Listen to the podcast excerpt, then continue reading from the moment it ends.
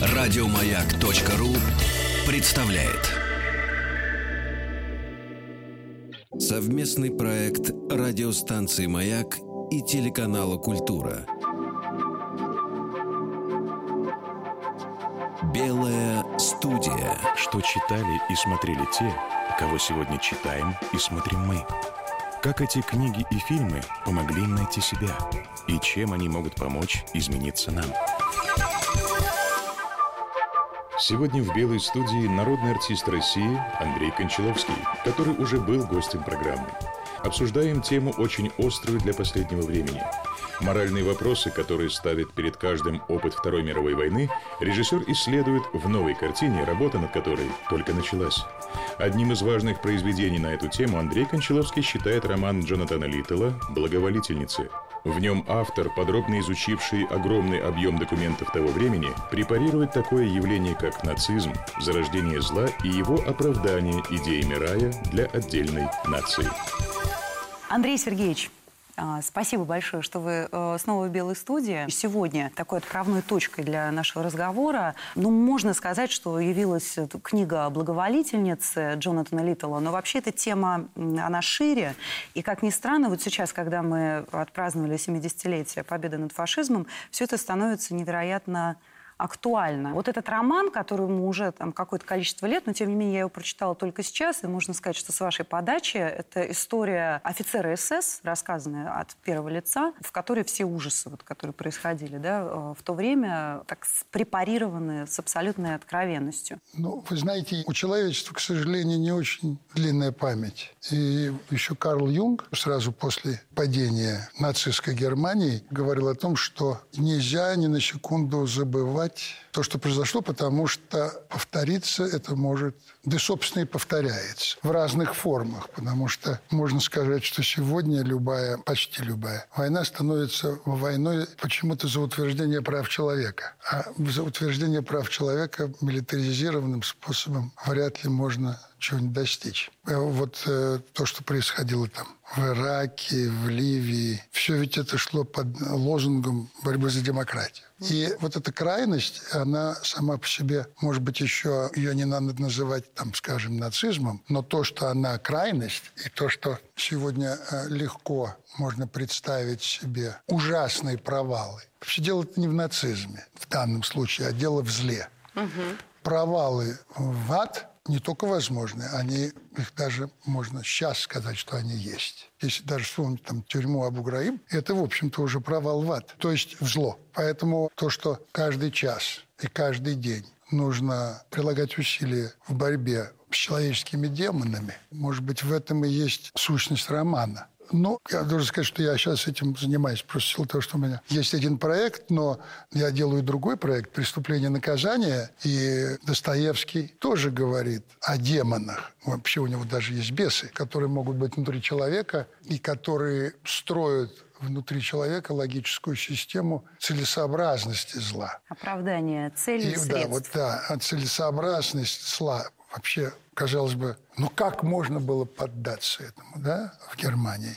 Причем, если мы имеем в виду такую западноевропейскую модель психологии, какими являются немцы, протестанты, то вообще очень трудно объяснить, каким образом нацизм а вдруг так схватил нацию. А вот в этой книге там тоже есть эта идея, что Гитлером стал линзой, которая сфокусировала то, что немецкая нация сама думала о себе. Выход в эту философию. Германия превыше всего, она ведь родилась не с Гитлером, она родилась в конце XVIII века, когда в Германии возник то, что называется Второй Ренессанс. Увлечение античностью было невероятно в конце XIX века. У немцев идея Спарты, идея государства, где младенцев нездоровых казнят. Угу. И тогда увлечение античностью было очень серьезным. И я вот где-то прочитал, что вообще фраза, которую использовал Геббельс, пришла из поэзии немецкого поэта. Был такой Гейбель, который написал «Германский дух спасет мир». Вообще идея такая, сублимация германского идеализма, она, в общем, такая родилась-то, конечно, она, между прочим, с подачи Федора Михайловича. Ницше недаром обожал и вообще вырос весь. Во-первых, конечно, он изучал античность, а потом, конечно, он его шибанул, роман «Преступление и наказание». И вся идея «Юберменч» угу. во многом выросла из того, что люб... такая цель оправдывает любые средства. И эта философская дилемма, когда она развивается до определенного предела, она становится катастрофической. Андрей Сергеевич, вот вы упомянули очень точно и правильно, параллельно, да, а, Федора Михайловича Достоевского. И как раз вот в связи с этим, потому что этот роман «Благоволительница», там одна из идей автора, да, что любой человек, оказавшись в этих обстоятельствах, стал бы таким же. А граница между добром и злом, да, получается, что она очень размыта. Но так ли это? Вот тот же Достоевский, говоря там словами из братьев Карамазовых, раз Бога нет, то все дозволено. И человек, приняв это как идею и пройдя до конца, понимает, что все-таки не все дозволено. И к тому же самому приходит и герой. Он пишет в конце, что мне так и не удалось убедить себя в правоте нашей. То есть есть что-то человеческое, что в конечном счете все равно не позволяет вот этой ницшанской э, идеи, идеи сверхчеловека взять верх над человеческим. Если бы не позволяло, то тогда не было бы нацизма. Потому что все-таки глубина, в которую может упасть любая цивилизация, она бездонна. И как раз Юнг об этом предупреждает. И вообще. В этом и есть, собственно, цель, наша человеческая цель – не допустить очередного падения в абсолютную страшную пропасть. Вот это слово, которое я не люблю, актуальность, оно заключается в том, что вот э, надо все время вот в жизни человека бы должен быть всегда маленький человечек с молоточком, который стоит, постукивает и говорит, и в твоей жизни может случиться катастрофа. И вот это вот, это Антон Павлович, образ человечек с молоточком, должен стоять за дверью угу. и напоминать. Но у человечества есть короткая память. Понимаете, все как бы случилось отлично, больше не повторится. Угу. Это неправда. Повториться может. И как раз роман говорит о чем? Роман говорит о том, что самые простые люди, то есть какие простые? Буржуа, добропорядочные, ученые, ему будет сидеть где-нибудь там в Гайдельберге. Он может увлечься прекрасной идеей, но средства для реализации этой идеи катастрофичны. Ведь, в принципе, это очень идеалистическая идея. Сделать прекрасное государство для одной нации. Но в чем разница между национализмом и нацизмом? Вот Вацлав Клаус очень разумно написал, что после войны, после Нюрнбергского процесса так были напуганы и отравлены идеей нацизма, что смешали вместе национализм и нацизм.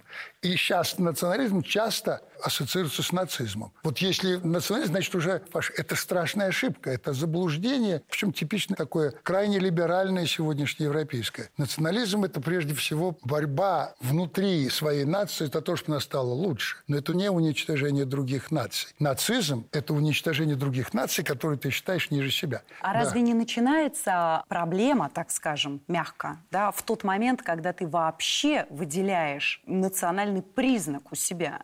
Так же, как выделяешь цвет своей кожи или еще что-то. В тот момент, когда ты отдал отчет себе в том, что ты, условно говоря, вот я есть русский, и мы будем работать над тем, чтобы русские были самой лучшей нацией. Ну. А белорусы пусть не работают над собой, потому что они не мы, условно говоря. Нет. Вот это вот они не мы. Разве не должны мы, как человечество, стремиться в этом смысле к некому единению? Не должны. Это иллюзия. Понимаете, сегодня мультикультурализм уже не работает, уже все идеи идеи либеральные такие, я бы сказал, ну, в общем, англосаксонские идеи, глобальной деревни, мультикультурализма и всего того, что вот есть большая деревня, она рухнула. Но я как раз, знаете, не про общее единение, да, и не про, тем более, деревню. Я как раз считаю, что глобальным может быть только человек, который является таким тотальным носителем собственной национальной культуры. Я говорю сейчас о другом. Я говорю о том, что для человека важно в первую очередь ощущать, что он человек. Это правильно. Сначала а... мы люди, потом мы славяне. Конечно, мы все люди. Боимся физической боли, боимся голода, Любим хол- детей. холода и смерти. Да. Мы этого боимся. То есть мы боимся... Ищем смысл жизни, в отличие, нет, там, не нет. знаю, от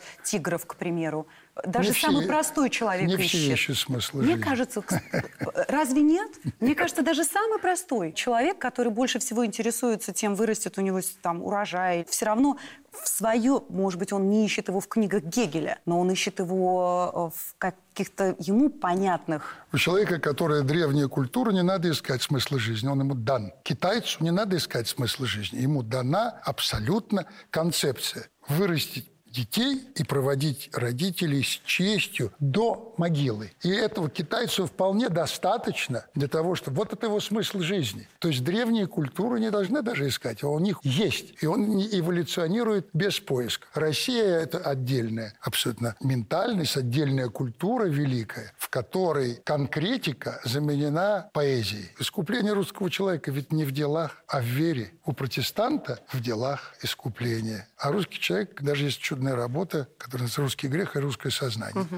Главное – верь. Бог все простит. Чем больше грешишь, тем больше Бог простит. Это удивительная, абсолютно удивительная культура и очень интересная. И русский человек, ему интересно говорить о смысле жизни. Ему детали вообще не очень интересны. Попробуйте поговорить с немцем о смысле жизни. Ну, немец еще туда-сюда. Если немец, ну... Туда-сюда. Но там масса культур, которые об этом даже не поймут, о чем ну, речь идет. Ну, французы только об этом и говорят. О чем? Все, о смысле жизни. Французы говорят о женщинах, о духах, и о еде.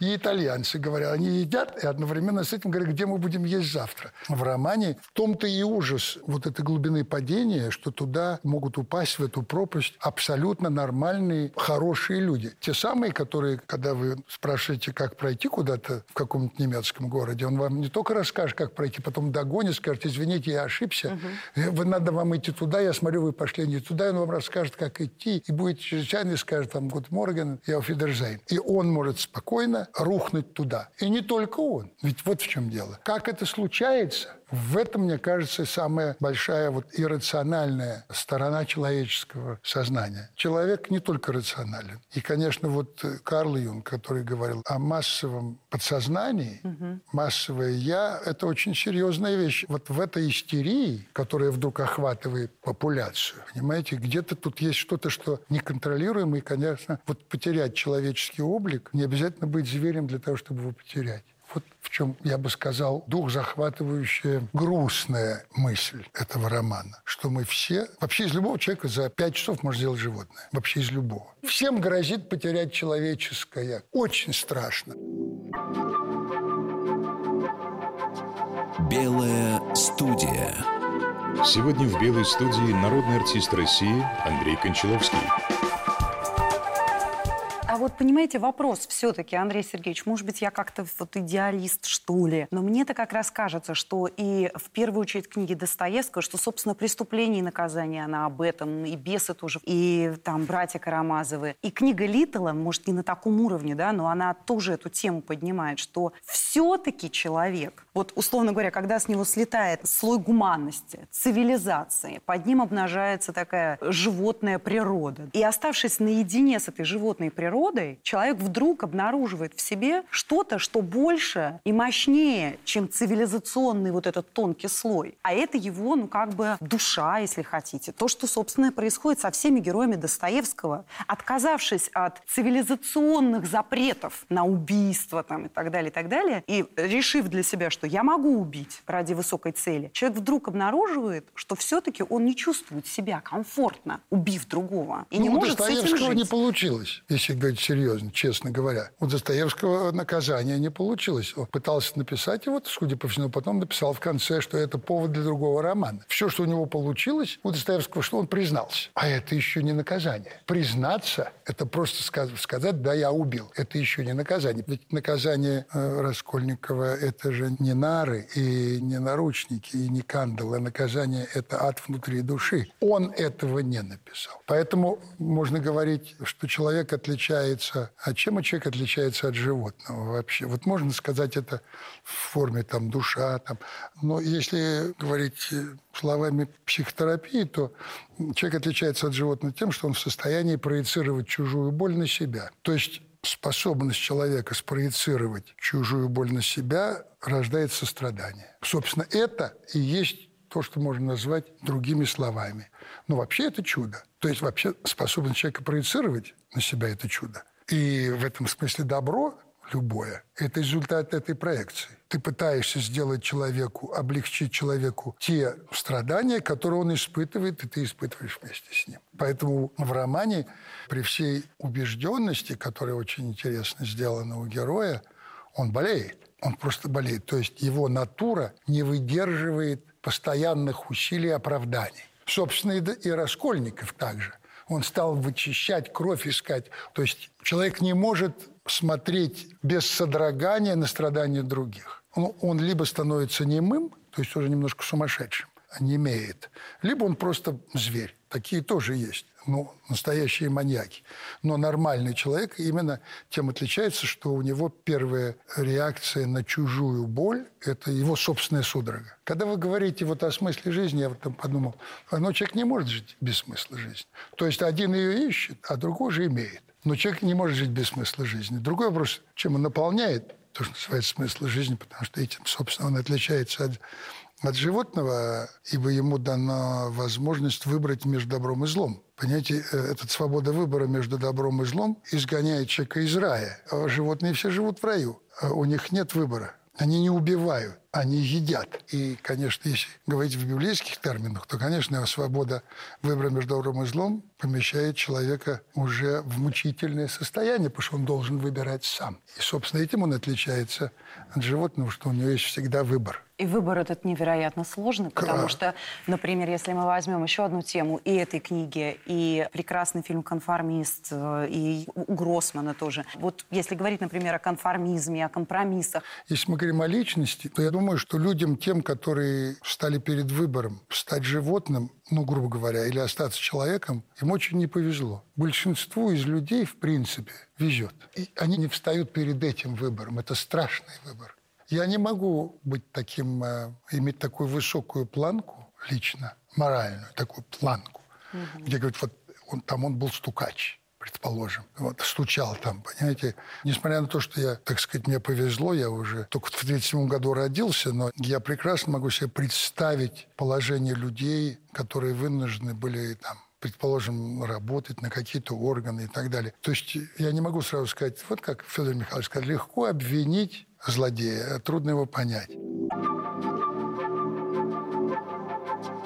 Белая студия. Сегодня в «Белой студии» народный артист России Андрей Кончаловский.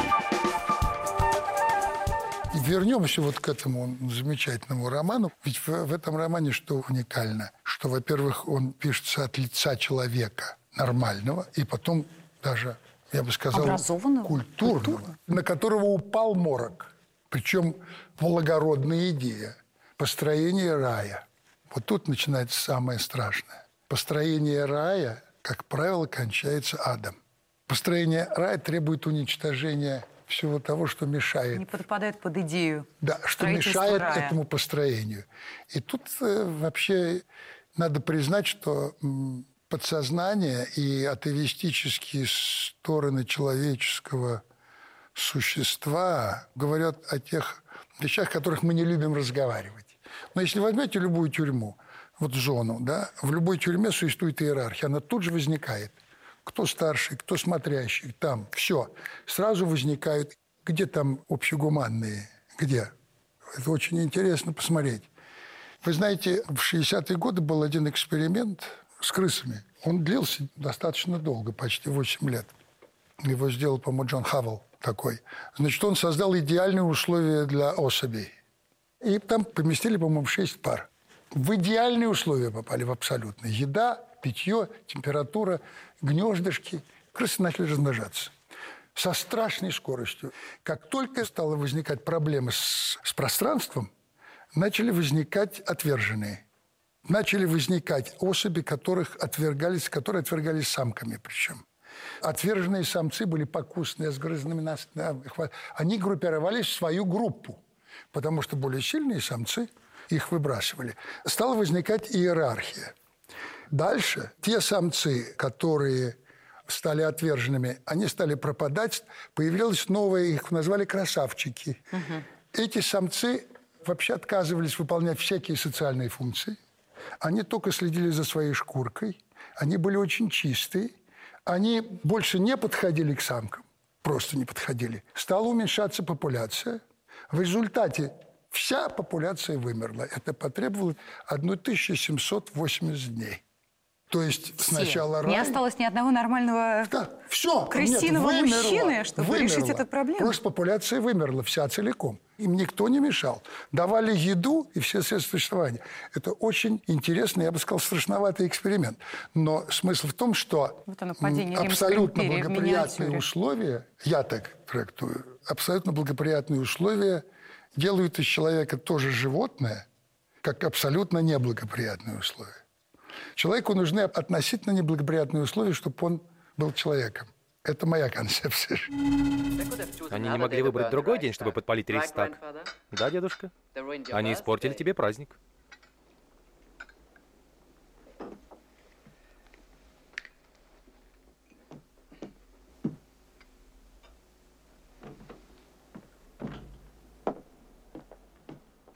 Это мои соратники из Берлина.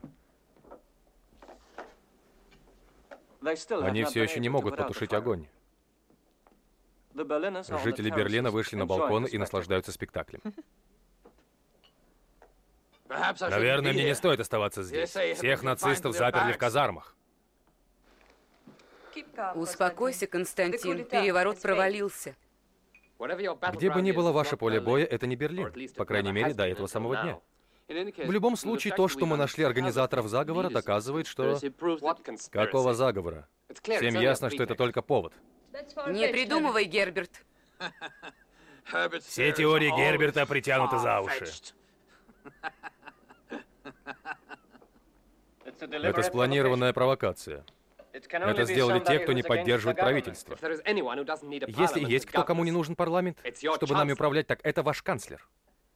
Герберт, пожалуйста. Вся Германия знает имена всех преступников. Теперь настал момент, когда можно полностью избавиться от оппозиции без суда и следствия при полном попустительстве Европы. Внутренние дела Германии Европы не касаются. Какие внутренние дела? То, что его друзьям можно врываться в дома и убивать? Герберт, прошу тебя. Разве ваш Геринг не обещал врагам Третьего Рейха достаточно веревок, чтобы их повесить?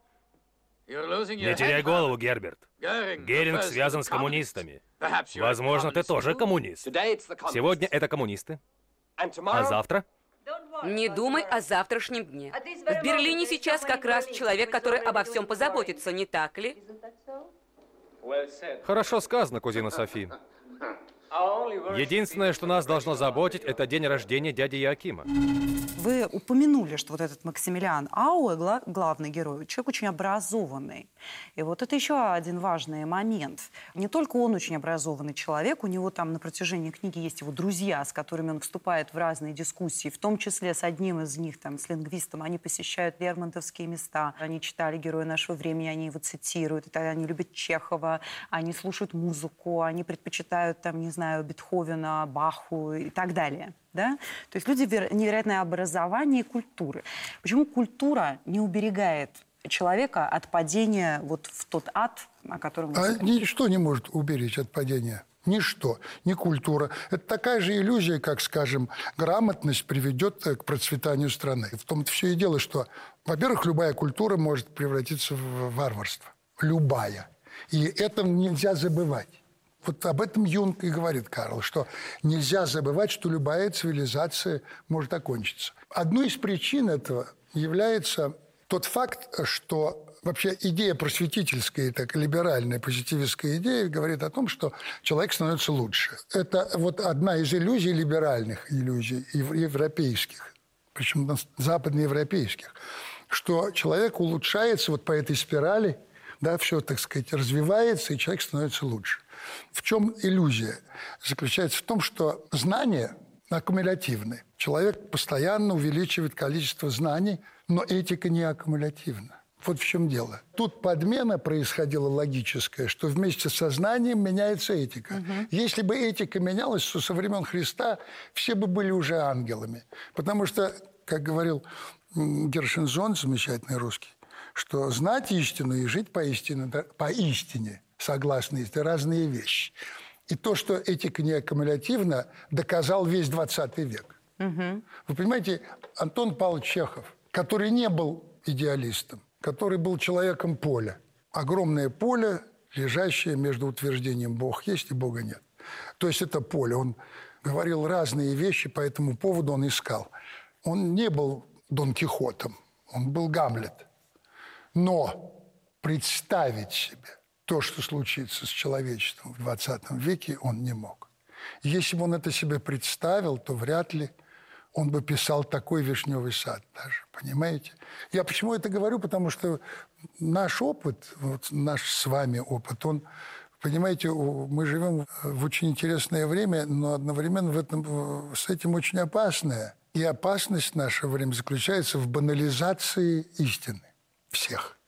Банализация секса, банализация нарушения любых правил, банализация добра, банализация зла – Понимаете, изобилие информации укорачивает память и в определенном смысле истончает человеческий слой, как мне кажется. Я согласен с Умберто Эко по этому поводу.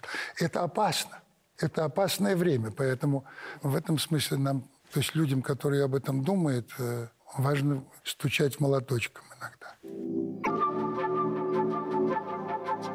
Белая студия. Сегодня в «Белой студии» народный артист России Андрей Кончаловский. Если мы говорим о том, что культура не может быть противоядием против истончения вот этого человеческого да, в человеке, а что может тогда быть? То есть, условно говоря, если музыка Баха не удерживает человека от того, чтобы... Ничего не удерживает.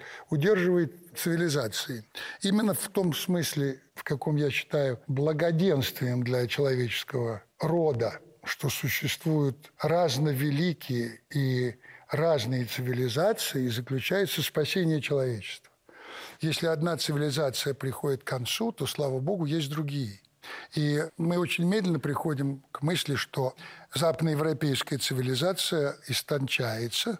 Особенно такая вот форма европоцентризма, которая сейчас существует, она истончается, она больше не генерирует. Пока западноевропейские философы не ответили на этот вопрос, хотя уже появляются реалисты, что, слава богу, что есть великая восточная цивилизация, индийская цивилизация, мусульманская цивилизация, которые очень стойкие, гораздо более стойкие, чем западноевропейская. Но мысль о том, что западноевропейская модель универсальна, time. Абсолютно абсурдно. Вообще нет универсальных моделей. Мы никогда не будем думать как китайцы, и немцы никогда не будут думать как русские. И вот существование разных цивилизаций и в какой-то степени гарантирует жизненность человечества. Поэтому ошибки всех западных аналитиков, за исключением отдельных личностей, заключаются в том, что они применяют западноевропейские стандартные модели на русскую ментальность. И у них все не складывается.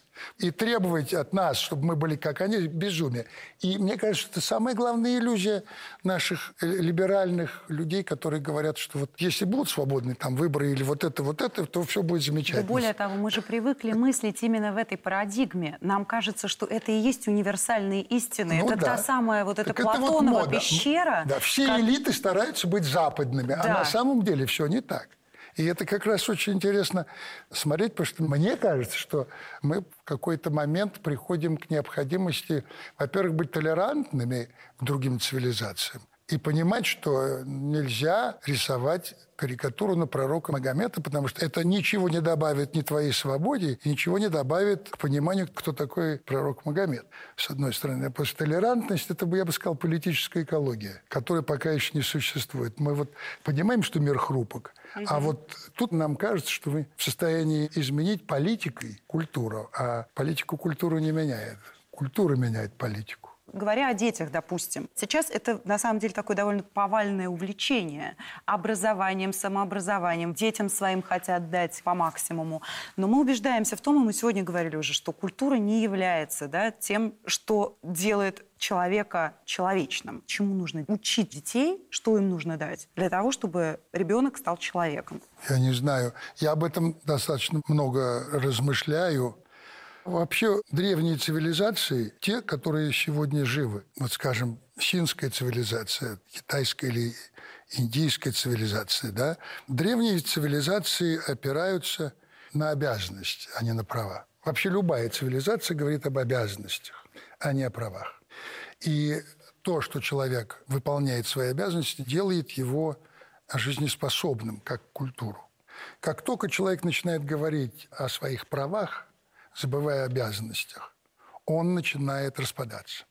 И мне кажется, что на сегодняшний день та великая европейская цивилизация, которой мы принадлежим, говорила тоже об обязанностях. До тех пор, пока не возникла тенденция, что знаменитая библейская фраза «истина сделает вас свободными» угу. была переведена в политический аспект. Потому что говорилось о божественной истине, а не о свободе слова и правде в самовыражении.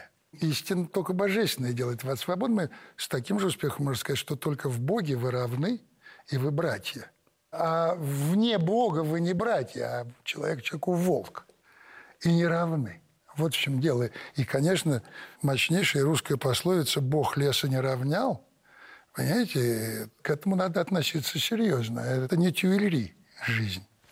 Невезение масса каждому дереву может быть в лесу. В этом смысле принять неравенство очень трудно человеку, если он хочет строить рай. Совместный проект радиостанции «Маяк» и телеканала «Культура». Белая студия. Еще больше подкастов на радиомаяк.ру.